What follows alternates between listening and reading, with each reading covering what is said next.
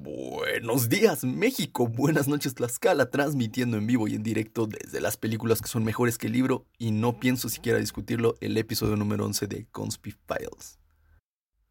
Una de las tantas cosas hermosas del llamado séptimo arte, si alguna vez te has preguntado cuáles son los primeros seis, son los tacos de suadero, canasta, placero, barbacoa al pastor y los de Don Moy. Como decía, el cine nos lleva un sinfín de experiencias visuales, algunas buenas, algunas malas, y rara vez llega a sorprender con una película que resulte mejor que el libro. Y justo esta película es una de esas que lo logran, y además basándose de la manera más cercana posible, y es por eso que todas las teorías en torno a él se pueden apreciar también en la película.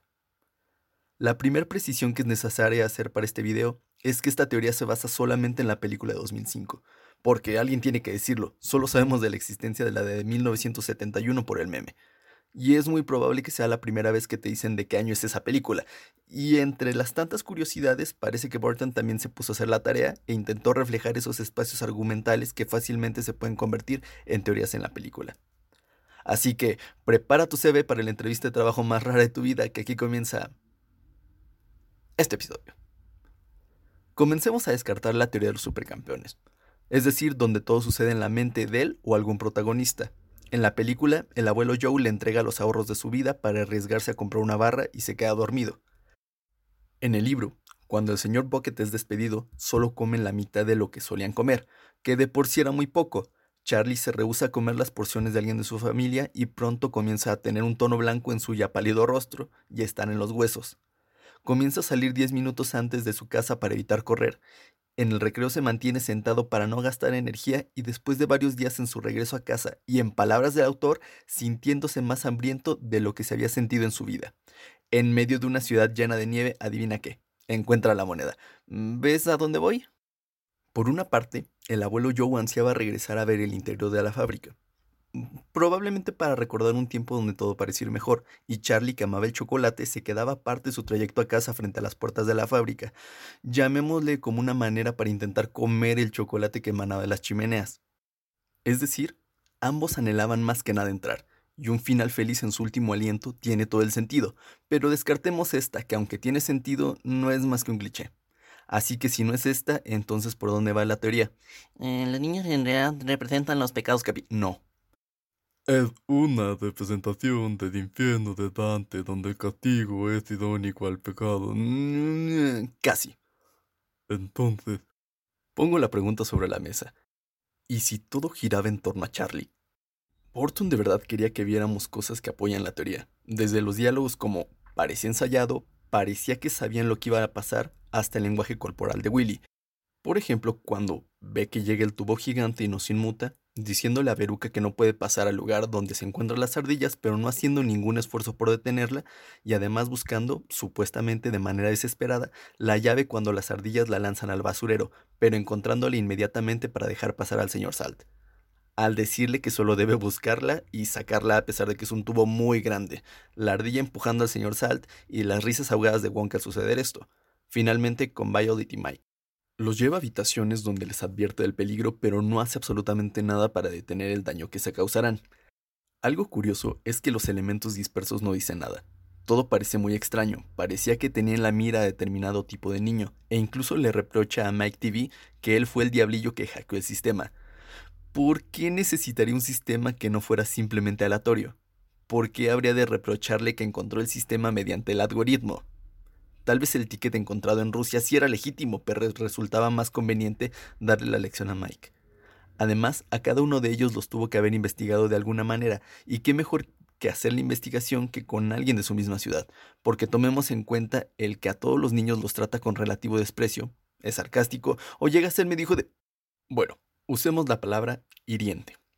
A excepción de Charlie, al cual le ofrece chocolate, le muestra algunos dulces y se hace ver la comillas, conexión, en la habitación donde están golpeando una vaca y grita leche batida, algodón de azúcar cuando están trasquilando las ovejas y la frase los dulces no deben de tener sentido. El resto de los niños deben ser descartados, y es casi obvio que saben lo que va a suceder. Todos los escenarios ensayados por los Umpalumpa con coreografías, las habitaciones aleatorias que no son abandonadas hasta que le sucede algo a algún niño, los transportes donde solo hay espacio para las personas restantes. En el barco ya no cabían Augustus ni su mamá.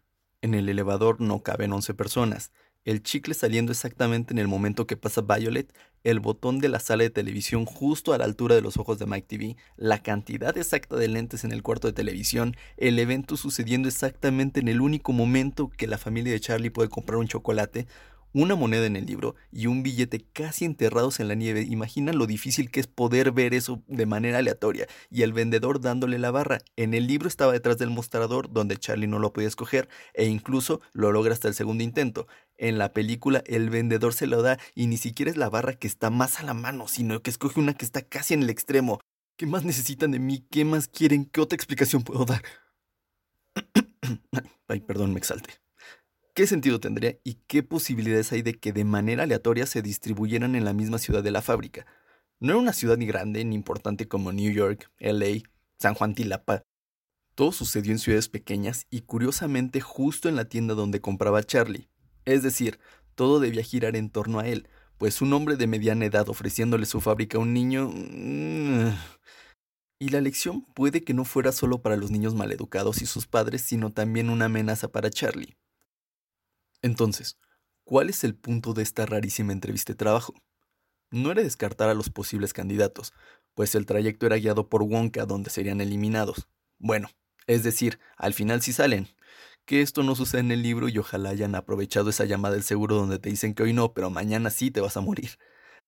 La deducción lógica es que es probable que Wonka por azar hubiera conocido a Charlie o lo hubiera visto en la puerta queriendo saborear el chocolate mediante el olor. Es decir, quería heredar su fábrica a alguien que amara tanto el chocolate y los dulces como él. Tal vez el castigo a los niños es una amenaza de lo que no debe convertirse o simplemente es una manera más de comprobar que su legado estaría seguro. Una de las cosas curiosas de esta historia es que tanto Willy como Charlie se convierten en grandes chocolateros pese a que durante su infancia carecieron de dulces, los amaban pero no podían tenerlos. Es un mensaje que en realidad amo, porque me encanta el dinero pero nunca tengo. Así que recuerda, siempre hay esperanza. Y eso es todo por el episodio de esta semana. Si te gustó, cuéntale a todos tus amigos, conocidos y a la niña que está flotando atrás de ti. Sígueme en todos lados como Conspifiles, suscríbete, déjame like y como siempre, y lo más importante, no te olvides de tomar agua. La vemos.